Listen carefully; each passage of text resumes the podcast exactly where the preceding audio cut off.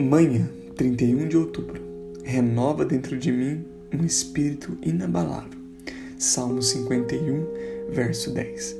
Se houver em um apóstata uma faísca de vida restante, ela certamente gemerá por restauração.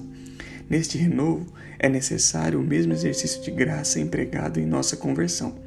Precisamos, então, de arrependimento. Certamente precisamos agora. Precisamos da fé para ir a Cristo imediatamente. Somente a mesma graça pode nos levar a Jesus agora. Queríamos uma palavra do Altíssimo, uma palavra dos lábios do amado para acabar com nossos medos. Em breve descobriremos, quando sob um senso de pecado existente, que precisamos desta palavra imediatamente. Nenhuma pessoa pode ser renovada sem uma manifestação tão real e verdadeira do poder do Espírito Santo como aqui sentiu no início, porque a obra é grande e a carne e o sangue estão se interpondo agora, como antes estiveram.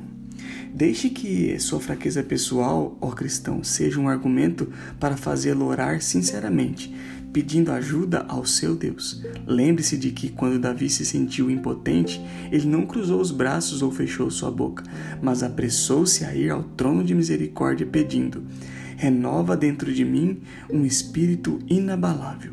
Não deixe que a doutrina que você, desamparado, não pode cumprir, o faça dormir, mas permita que ela seja um aguilhão no seu lado. Direcione ao forte ajudador de Israel com terrível zelo. Ah, que você tenha graça para suplicar a Deus como se suplicasse por sua vida. Senhor, renova dentro de mim um espírito inabalável Aquele que ora sinceramente a Deus pedindo que assim faça, provará sua honestidade utilizando os meios pelos quais Deus age. Coloque-se por longo tempo em oração. Viva vigorosamente na palavra de Deus. Acabe com a luxúria que tem te afastado do seu Senhor. Tenha cuidado de ser vigilante com os futuros pecados. O Senhor tem seus caminhos designados. Sente-se à beira da estrada e estará pronto quando ele passar. Continue seguindo todas estas benditas ordenanças que alimentarão e nutrirão as suas virtudes já moribundas, e sabendo que todo o poder deve emanar dele. Não deixe de clamar. Renova dentro de mim um espírito inabalável. Bom dia a todos, que você possa, sobre esse clamor que Davi um dia fez, que você possa clamar nessa manhã.